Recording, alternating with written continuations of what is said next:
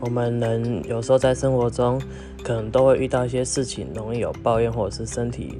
健康方面不好也容易抱怨。可是呢，就是有一些特定的人，他们就比较平常就是充满了抱怨，甚至负能量、负思绪。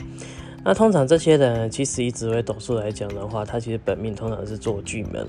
那这种人本身口才也好，也很好，但是实际上他的负面情绪呢，哦，其实呢也是不是很好。因为金门本身它是一个口才星，可是它本身一个是黑暗星，所以呢它是比较黑暗，会容易把一些想法失去呢，哦，就是往黑暗的拉。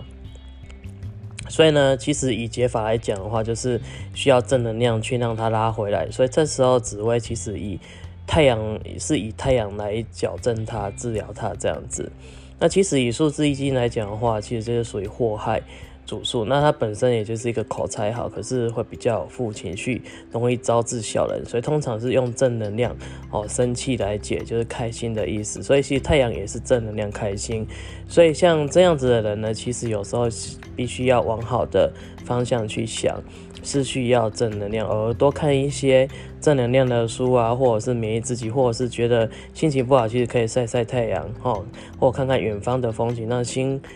心呢，去心广神怡，那这样子其实就可以治掉一些不好负能量，或者是你的周遭朋友有是这样子的人，你可以跟家人建议他，就是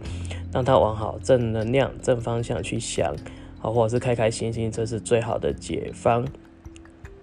那通常这种人生病的时候也比较容易抱怨，所以呢，也是如果你周围朋友这样的，也可以让他呢，就是